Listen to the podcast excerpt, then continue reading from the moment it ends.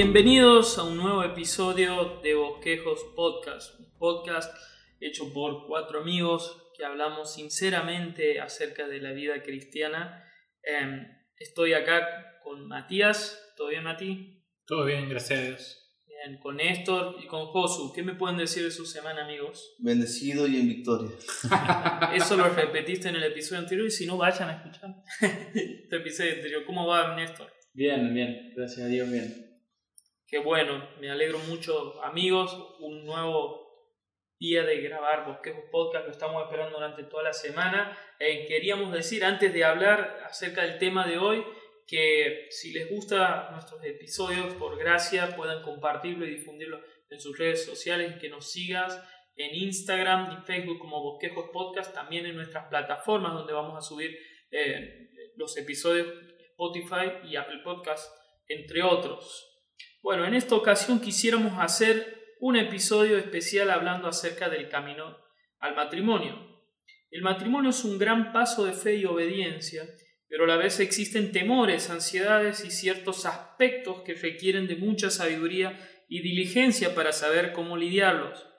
No estamos hablando exactamente acerca de qué tipo de vestidos debe usar tu esposa ni el tamaño del pastel. que hoy quisiéramos hablar acerca de cuáles son los miedos más comunes de cara al matrimonio. ¿Qué opinan amigos? Bueno, no sé, yo tengo que deshacerme de todas mis notas sobre repostería. Pero sí, eh, hablando de los miedos comunes de cara al matrimonio, yo no recuerdo haber experimentado miedo cuando me casé, gracias a Dios, pero creo que uno de los temores más comunes en esta generación, y esto es algo que hemos hablado en episodios anteriores y que he podido hablar con muchas personas, es el miedo al compromiso o el miedo a estar fuera de la soberanía de Dios o de la voluntad de Dios. Es por eso que luego de que una pareja se compromete para casarse, muchas veces se pueden ver tentados a atrasar sin necesidad la boda o constantemente tienen idas y venidas con respecto al matrimonio. Esto es algo común en nuestros días, lamentablemente. Esto ocurre incluso en muchas parejas de cristianos fieles, porque tienen miedo de que una vez que se casen ya no hay vuelta atrás y cómo sé si estoy en la voluntad de Dios. Y bueno, en ese caso, escucha el episodio anterior sobre la voluntad de Dios en la temporada pasada, puedes conseguirlo en Spotify, pero en, en resumen yo creo que vencemos ese temor cuando confiamos en Dios y caminamos con fe en Él, quien es soberano sobre nuestras vidas y ha prometido bendecirnos en los compromisos que asumamos dependiendo de su gracia para su gloria. O sea, si ya somos, si estamos hablando, entiendo que estamos hablando de matrimonios entre creyentes, ya personas que ya están comprometidas, que ya se conocen, que ya la iglesia prueba y que ahora están camino al matrimonio, están preparando los preparativos para cuando van a vivir juntos y la boda y todo lo demás. Si estás haciendo todas estas cosas que la Biblia te llama a hacer, ser diligente, hablar con tus pastores, eh, que la Biblia, o mejor dicho, el, el, la vida cristiana requiere que hagamos, ¿no? Ser sabios, ser prudentes, buscar hacer la voluntad de Dios. Podemos tomar esa clase de riesgo y compromisos. Es algo lindo, es algo que honra a Dios eh, vencemos esos miedos cuando confiamos en Él y entendemos que Dios realmente bendice cuando eh, obedecemos a Él y caminamos por fe, y en especial cuando se trata de algo que Él instituyó como es el matrimonio. Nosotros en nuestra experiencia estamos... Ustedes no tenían miedo. sí, no, más vale que teníamos. Estábamos, estábamos hablando sobre estas preguntas con, con, con mi esposa y creo Escuché que... la temporada anterior decías no y entonces... Sí.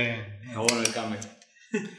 Y, y creo que llegamos a, a un acuerdo en un sentido de que tal vez el mayor miedo era el económico. Y, y yo hago ese, recalco eso porque eh, gracias a Dios o hay otros miedos un poco más profundos. Por ahí lo económico es como demasiado superficial, muy materialista.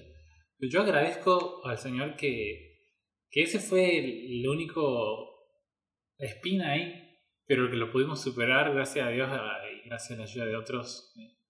Pero lo económico fue como, te que daba un poco de temor, porque yo justo había, bueno, perdido el trabajo. Igual, Se casaron en pandemia. Claro, fue por la pandemia en realidad, perdí el, trabajo, se cerró y bueno, ahí era un poco raro, un poco de extraño. Eh, habíamos decidido casarnos cuando yo todavía tenía el trabajo. Y cuando, me, cuando mi jefe me dice, che, vamos a cerrar acá el, la fábrica, eh, fue como, bueno, listo, ¿qué hago? Tengo que retroceder y, se entremezcla mucho con esto de la voluntad de Dios que decía Mm. Josué. Uno quiere como empezar a interpretar si, si esto será que viene de Dios para decirme que no me case o qué, ¿viste? Entonces, entonces me preguntaba mucho eso de lo económico, del trabajo y Ivana me, me, me animó mucho a que sigamos el camino, a que nos casemos, Eh, pero a confiar en Dios, ¿viste? Entonces, bueno, sí, eh, tienes razón y, y decidí que tenía... Le dijo yo pago. Sí, tenés que confiar en Dios. Y bueno, gracias a Dios salió el trabajo. Un trabajo muy lindo. Y pude, pude ver eso, digamos, que los miedos que tenemos Mm. pueden ser muy, muy genuinos, muy sinceros, pero son infundados. Tenemos Mm. un Dios que provee todo para, para todo lo que necesitamos conforme a sus riquezas en glorias en Cristo Jesús. Mm. Entonces, ese fue, tal vez lo económico fue un, un miedo. Y es uno de los más comunes. Sí, es muy común. Yo lo vi en lo económico como un miedo, pero sí como un desafío. Porque, Claro. por ejemplo, eh, te casaste en pandemia, pero Ari y yo nos casamos en, en Venezuela. Peor que una pandemia. sí, tiene, tiene la pandemia del socialismo hace como, como 10 años, 20 años. Y fue un reto muy grande. eh, nos pasamos un año en el que la inflación era, creo que un millón y medio por ciento al año. Eh, las cosas nos cambiaban de precio cada rato y, y pudimos ver la mano de Dios. Eh, realmente ha sido increíble cómo Dios proveyó el trabajo en el tiempo preciso y empezamos bastante pequeño en nuestra boda. Eh, de hecho, la planificamos en cuestión de, de días prácticamente eh, y, y pudimos ver la mano de Dios de una manera tan bondadosa y, y tan preciosa que realmente Dios es digno. A- Aprendimos ahí que Dios es digno de nuestra confianza. Dios es digno de nuestra adoración, Dios es digno que dependamos de Él. Él prometió no abandonarnos y damos gloria a Dios por eso. Sí, en lo personal, eh, por ahí uno, uno de los miedos que tuve, eh, como un temor, así como mencionaba Mati en un momento, era si, si realmente estaba preparado para asumir las responsabilidades que, que conlleva el matrimonio. Si yo estaba preparado para llevar adelante como, como hombre que debo ser en el matrimonio.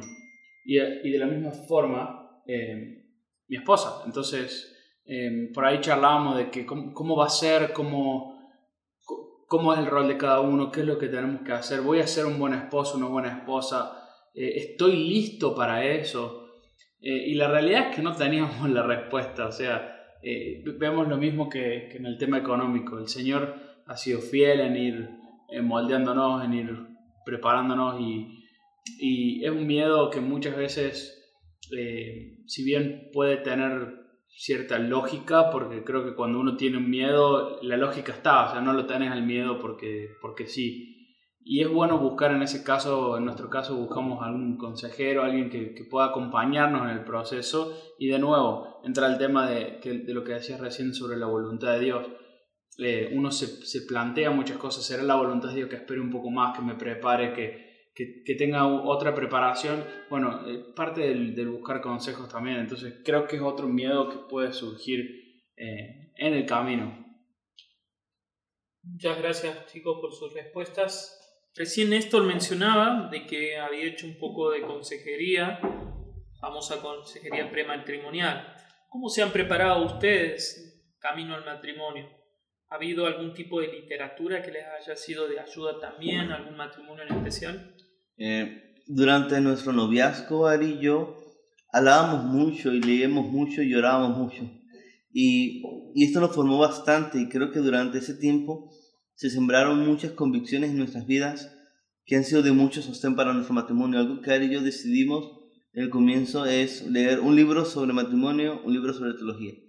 Un libro sobre matrimonio, un libro sobre teología. Y tuvimos esa rutina por, por todo lo que duró nuestro noviazgo, incluso después del matrimonio, eh, los primeros meses hacíamos eso, porque entendíamos dos cosas. Primero, que dependíamos de su gracia y, ve- y veíamos que, que el matrimonio depende mucho de la teología que tengamos, de lo que pensemos sobre Dios, de lo que confiemos en Él, de lo que creamos acerca de Él. Porque lo que pensamos sobre Dios es lo que va a afectar todas nuestras vidas, es lo que afecta nuestras decisiones, no es lo que afecta la forma en que vemos el mundo, lo que afecta la forma en que nos, nos relacionamos con el otro.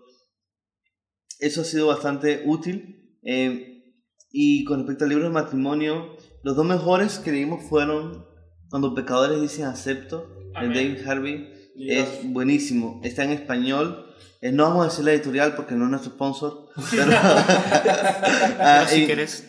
Sí, este, y, y preparándonos para el matrimonio de John Piper es uno cortico, está en PDF gratis y legal, totalmente legal, lo tradujo Soldados de Jesucristo, lo puedes conseguir en la página web de ellos, es muy útil, ese Es nos sirvió como una- bastante. Es más como una guía, ¿no? Eh, al- al- al- los primeros capítulos tienen una guía de un montón de preguntas para hacerte antes de casarte. Sí.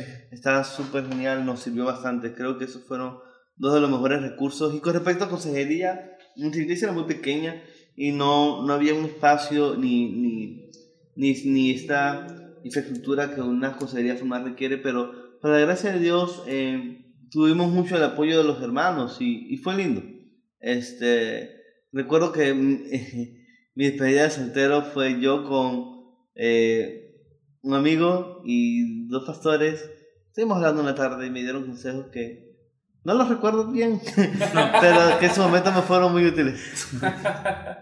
Bueno, no, en mi, en mi caso, como mencionaba recién, sí, tuvimos un tiempo de consejería. La verdad que en eso el Señor nos bendijo en, en la iglesia en la que estamos con, con personas que han dispuesto de su tiempo y lo tuvimos mucho tiempo antes de casarnos.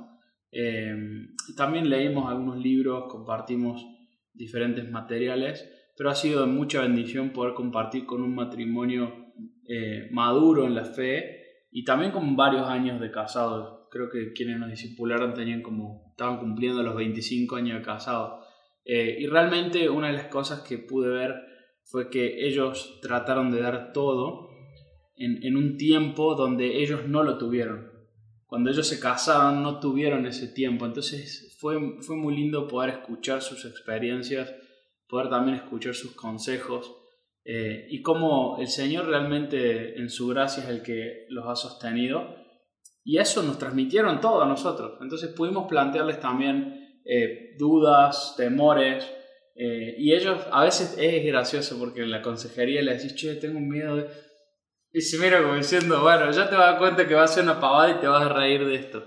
Entonces el tiempo en consejería ha sido un tiempo muy lindo. eh, y, y como decía antes, ayudó mucho a pulir ciertos temores. Los libros que recomendaste, estoy totalmente de acuerdo, son, han sido libros de mucha bendición para nosotros también. Así que sí. Nosotros con, con Ivana empezamos a leer algunos libros juntos eh, cuando estábamos de novio. Leímos eh, Soltero por ahora. Nos reímos ahora de, de la elección que, que tomamos, porque no es un libro exactamente para consejería matrimonial. Y, y aunque aborda el tema del noviazgo, no, no es exactamente acerca del noviazgo. Sobre la soltería. En parte, y no es exactamente acerca de la soltería. Es un poco, un poco extraño, tiene dos partes, pero, Sí. pero es un buen libro. Soltero por ahora es un buen libro para, para leer más que nada solo, pero no sé, nos resultó interesante y, y como que nos permitió hablar y, y conversar ciertos temas de la soltería en pareja. Es un poco raro, Eh, pero fue lindo. Y luego también pudimos tener la oportunidad de hacer eh, consejería con, con matrimonio, que a cual queremos mucho. Y, y lo lindo que, que- que, no sé, entiendo que te ha pasado a vos también, es hacer consejería con gente que ya es tu amiga, ¿me entendés? Ujú. Eh, son matrimonios más grandes y tienen cierta eh, recorrido que le permite enseñarte, pero en el- lo que, lo, que, lo que prima ahí es la relación de amistad y es lindo ese ambiente de que te enseña a alguien que, en el cual tienes mucha confianza y, y la confianza de poder reírnos y, y de hablar de ciertos temas que no hablarías si, si todo el vínculo fuese demasiado formal. Y fue muy lindo y, y eso... Surjan anécdotas que no tampoco se les contarías a cualquiera. Claro, exactamente. Y, leímos el libro de José Lo Mercado, que no me acuerdo ahora cómo se llama. Eh, sí, Matrimonio que agrada a Dios. algo así, algo así. Eh, y nos sirvió como disparador real. Lo leíamos y a veces no lo leíamos, pero este, Se juntaba. sí, conversábamos mucho. Sí, en nuestro caso con Mae también nos fue útil hacer consejería bíblica, es algo que hemos disfrutado mucho, eh, en especial también para las partes no tan lindas, obviamente siempre te previenen de contarte en su experiencia, es como que ellos van más avanzados en el camino de la fe van como adelante y te, te, te previenen de ciertos obstáculos o cosas que, que pueden pasar más adelante en el camino. Pero también en lo más inmediato es como que te confrontan en cuanto a, tu corazón y, y, acerca de los pecados que están haciendo. Siempre recomendamos el discipulado, la consejería, el buscar en tu pastor, en tus líderes, el no aislarte. Y eh, de cara al matrimonio también ha sido fundamental para nosotros. En cuanto a los libros, ese de Dave Harvey que han mencionado, cuando los pecadores dicen hacer, acepto, ha sido muy bueno. Eh, Yo creí que dijiste por un momento cuando los pecadores dicen deserto. no. Cuando los pecadores dicen acepto ha sido un, libro muy bueno y hemos tenido la gracia del Señor de leerlo en, en los primeros meses de casado. Por lo tanto, estaba bueno. Eh, antes de casarnos leímos Pacto Matrimonial de John Piper, un libro como más teórico, teológico, por decir, acerca de una buena teología del matrimonio en sí. Y eso estuvo muy bueno porque leímos como más conceptos y cuando los pecadores dicen acepto es un libro como más práctico del día a día y que hay ciertas cosas del matrimonio que no lo vas a entender eh, antes hasta que estés casado en esa dinámica que se da del día a día. Bien, siguiendo esto de que hablábamos eh, acerca de los miedos y las ansiedades, también Josué mencionaba hace un momento el desafío que había significado el tema económico de cara al matrimonio, qué otros tipos de desafíos eh, se han enfrentado y de qué manera Dios les ha sostenido.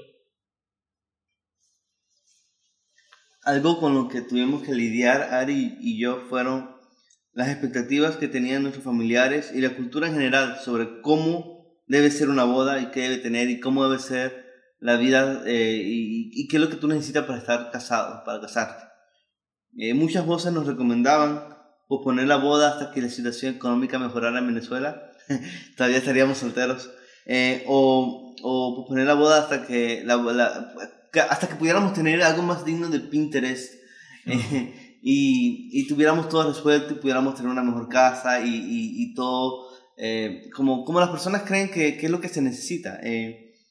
Casarte en un país con la mayor inflación del mundo suena descabellado para mucha gente y sin embargo, como mencionamos, Dios nos sostuvo y en su provisión y en su cuidado pudimos ver su gracia y tuvimos una boda en la que pudimos testificar de la suficiencia de Dios y que de hecho eh, resultó ser incluso, incluso un poquito más de lo que nosotros esperábamos. Eh, me refiero a que incluso una semana antes de la boda nuestro plan no era ni siquiera dar comida, era solamente 15 invitados, máximo 20, tomar un brindis y ya, listo. Y el Señor proveyó de una manera increíble. Y recuerdo que cuando Ari y yo nos, nos casamos y nos mudamos, fuimos a la casa donde que habíamos alquilado, un lugar súper pequeño, nosotros ni siquiera teníamos heladera o nevera. Eh, vivíamos súper sencillo y realmente fue un tiempo muy hermoso. Este, a, la, a, las personas les pareció una locura lo que nosotros hacíamos o lo, o lo vieron muy extraño, pero hemos podido ver la mano de Dios y pudimos testificar de la suficiencia de Dios. Y de hecho varias personas allí en la boda, familiares, quedaron impactados por el Evangelio y, se animaron a profundizar más, incluyendo familiares muy cercanos a nosotros y damos muchas gracias a Dios por eso. Realmente creo que fue, fue lindo ver cómo Dios nos sostuvo en medio de ese desafío.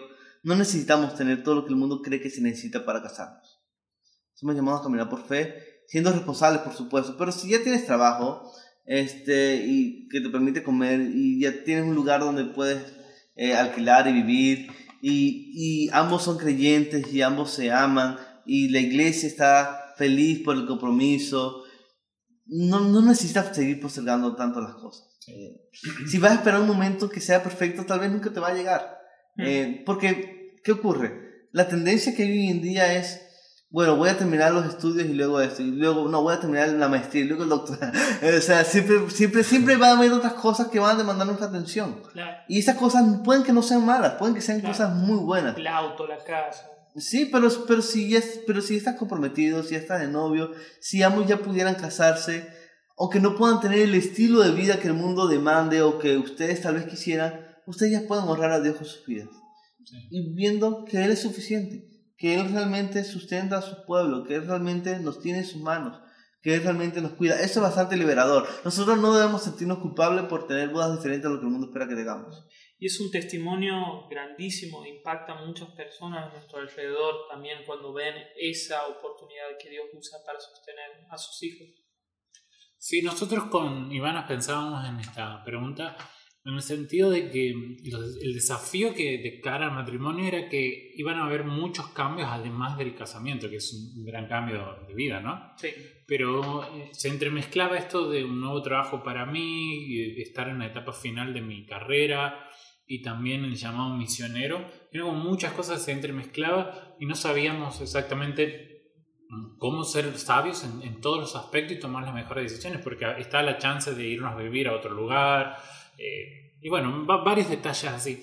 Entonces no era simplemente que teníamos que enfrentar el desafío que ya de por sí es de convivir juntos, pero a, la vez mientras sucedían cambios en nosotros eh, que tienen que ver con el llamado que tenemos, eh, con, con, nuestro, un nuevo trabajo, era como, bueno, creo que ese era el mayor desafío, cómo ser sabio en todas las áreas y no dejar que ninguna área te consuma.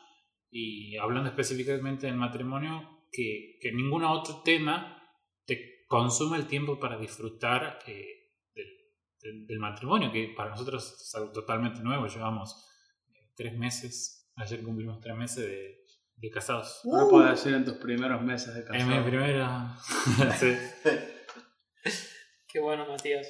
Lo personal con Mike, em, cuando nosotros decidimos comprometernos, em, en parte fue también para marcar ciertos límites que teníamos nosotros cara a otras decisiones con muchos cambios nuevos que se avecinaban también, como decía Matías, nosotros teníamos el cambio de iglesia de Mai y toda una situación familiar de, nuestras dos personas. Lo familiar a veces también puede ser un gran desafío eh, para ustedes y obviamente hay que confiar en todo, en la suficiencia del Señor. Yo recuerdo que cuando nos comprometimos, eh, decidíamos hacer un gran paso de fe y obediencia al Señor. Y en ese momento yo no tenía trabajo y lo que hacíamos eh, era simplemente orar mucho con Mai y al poco tiempo conseguí el trabajo. El Señor proveyó todo, todo, todo lo que... Y, no les pasa, chicos, de que hay muchas veces que muchas personas les dicen,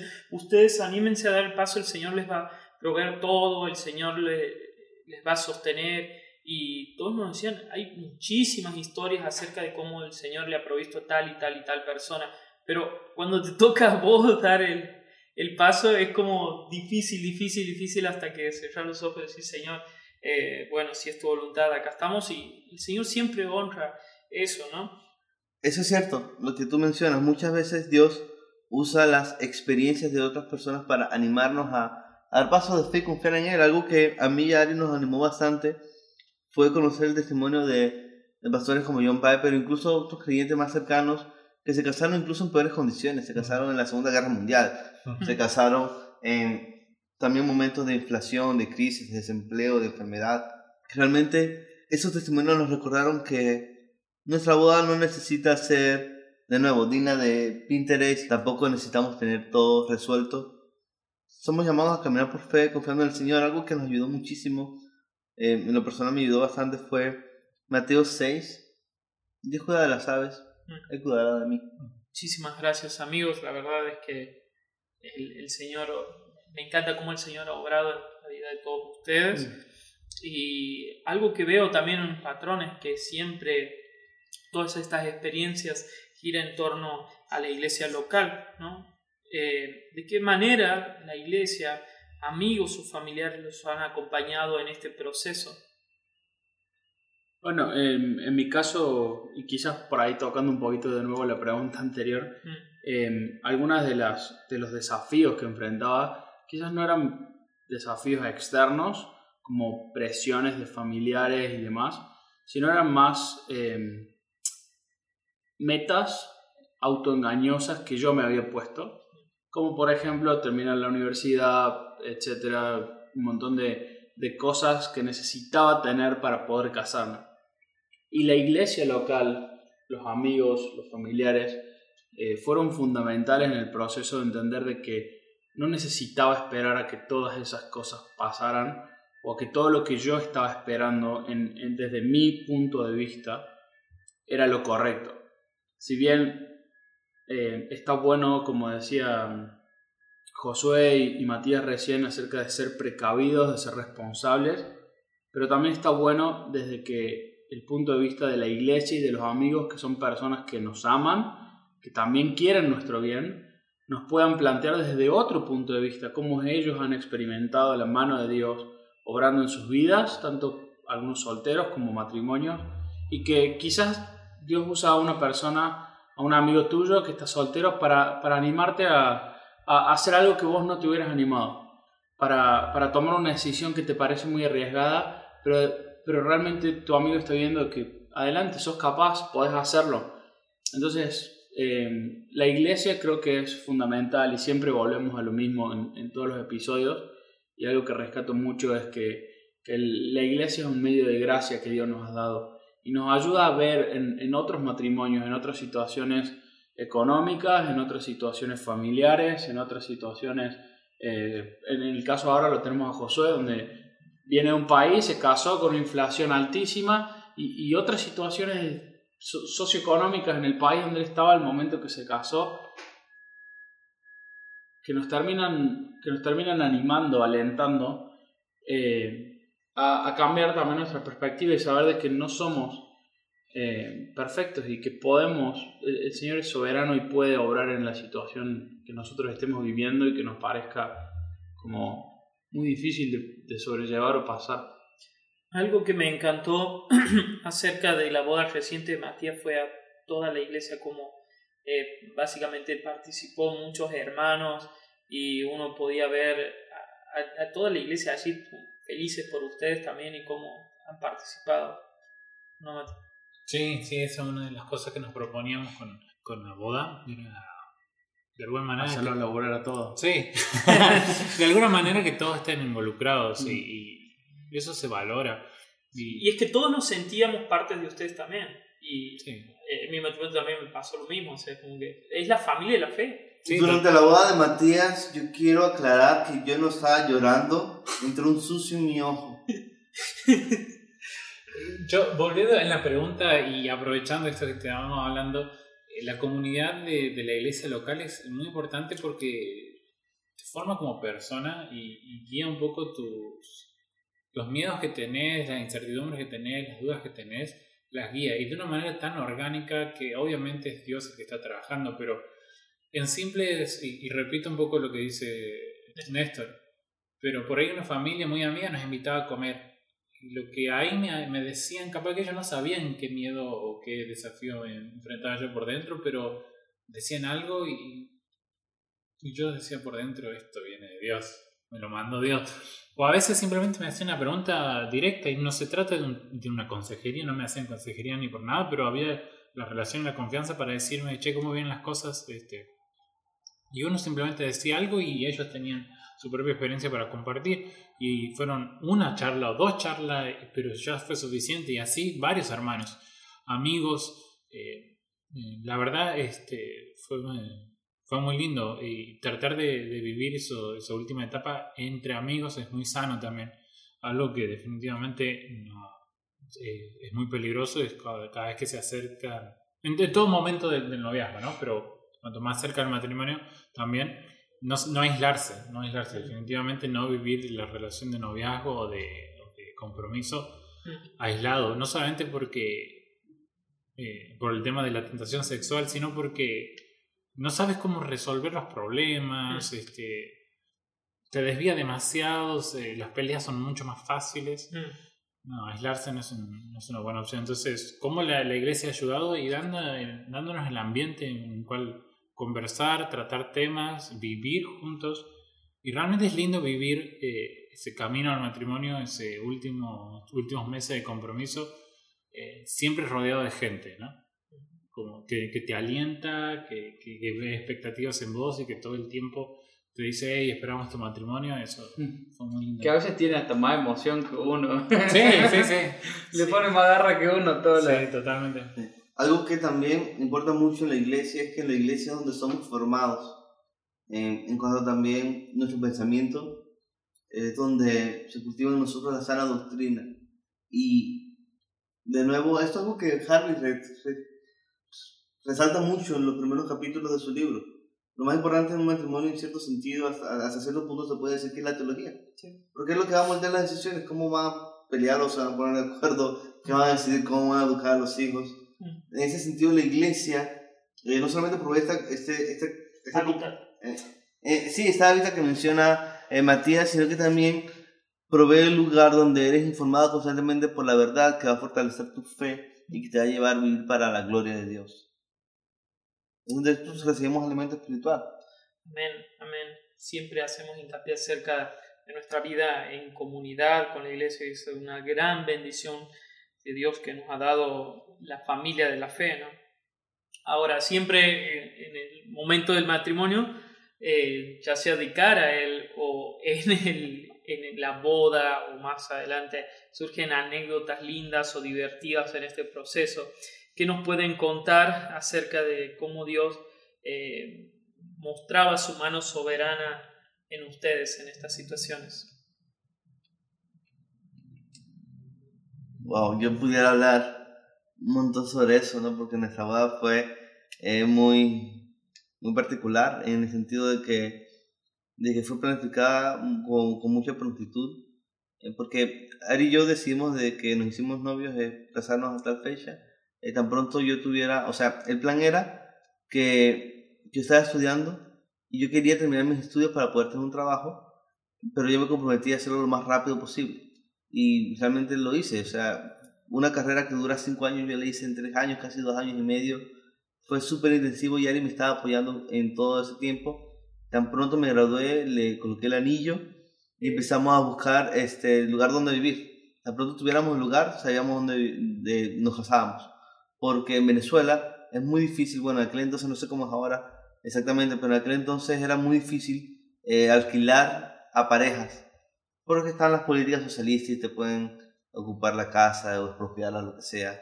Entonces, eso fue un reto grandísimo. Nosotros, lo recuerdo bien, fue el 5 de julio del 2016. Ese día nosotros recorrimos un montón de lugares en nuestra ciudad buscando donde vivir. Caminamos por, por barrios y lugares buscando donde hubiera un anuncio de alquiler y preguntábamos allí y siempre recibíamos respuestas negativas, no, aquí no, no parejas. Eh, luego nos fuimos a varios pueblos alrededor de la ciudad. Decimos, no, en la ciudad no, vamos a pueblos alrededor. Fuimos a varios, caminamos un montón. Ese día fue muy, muy agotador, súper frustrante. Eh, terminamos el día, nos fuimos cada uno a su casa. Eh, yo llegué súper frustrado y me pongo a orar y, y oro, Señor, provee. O sea, gracias a Dios tenemos el trabajo, gracias a Dios ya tenemos eh, eh, esto que era tan importante, ¿no? Para poder trabajar. Necesitamos un lugar para tan pronto lo tengamos, nos tenemos que hacer pronto. Termino de orar, me voy a la compu a, a trabajar porque trabajaba como community manager y, y dirigiendo algunas cosas para, para una, unas campañas de marketing. Y reviso mi Facebook y veo el anuncio de alguien que está alquilando un apartamento. Yo seguí un grupo de, de anuncios en, en, mi ciudad y, y, no sé por qué, pero yo sentí algo está pasando. No sé. Tal vez mi pentecostal interior lo sintió. Bueno, sí, pero yo llamo y a la señora y me dice, mira, lo quiero alquilar pronto. Hoy es el día de entrevista porque mañana decido a quién le vamos a alquilar el apartamento. Vengan. Este, ella me dijo que no aceptaba parejas pero igual me fui con Ari. Porque Ari es mucho más adorable que yo. Eh, no, no, realmente fue, eh, Ari como que estaba desanimada, vamos a ir, pero ya caminamos todo el día, bueno, igual fuimos a ese lugar, un lugar súper pequeño, realmente es más pequeño que la sala donde estamos grabando esto. Teníamos eh, comida, que digo, la cocina y el cuarto en la misma pieza, todo súper súper minimalista, para no decir súper pobre, pero y era súper económico, podíamos pagarlo. Eh, fuimos allí al lugar, ni, ni siquiera tenía gas, eh, teníamos que después instalar eh, bombonas de gas, no sé cómo le dicen acá en Argentina, garrafas de gas. Eso fue súper minimalista.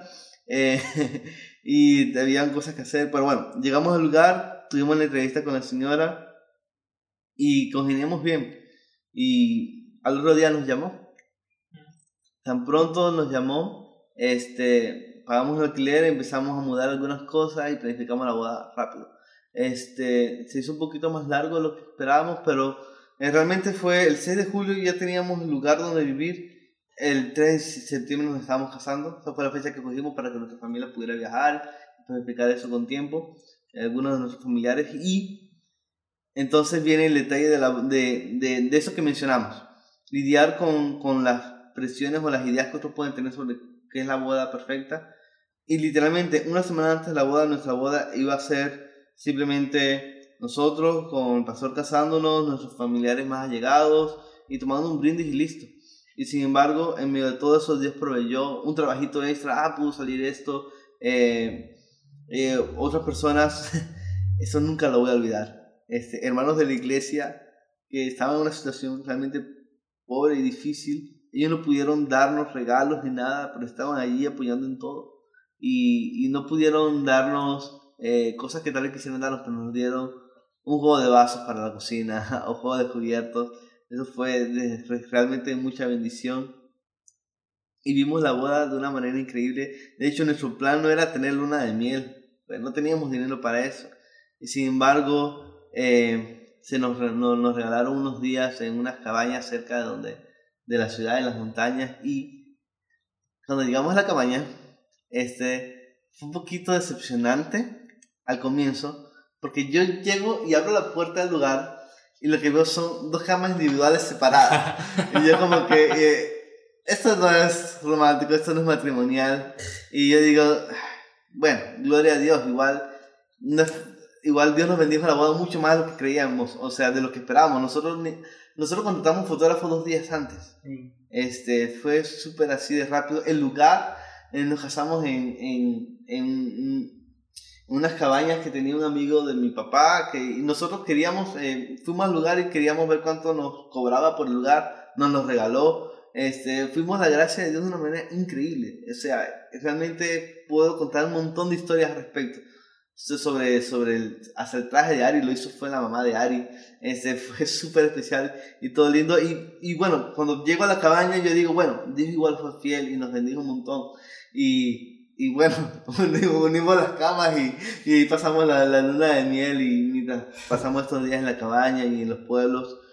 Y, y, y después yo llego y pregunto al encargado, no, ese mismo día, y pregunto al encargado de las cabañas eh, que si eso era toda la cabaña y él dice, no, ya va. Entonces me, me entra a la cabaña conmigo y me muestra la cabaña y me muestra que la cabaña tiene una habitación más grande atrás que yo no había visto. La puerta yo la había ignorado por completo. No sabía que, que había una puerta ahí. Y abro la puerta y ahí se consigue una cama matrimonial que Ari y yo nos asombramos. Eh, la cama era súper grandísima, lujosa, mucho más de lo que nosotros esperábamos para... O sea, nosotros no esperábamos eso, para nada. Este, el, el baño todo lindo, este, la, la cama estaba decorada con rosas, con flores, todo romántico. Y yo creo que eso fue un lindo, una linda ilustración, ¿no?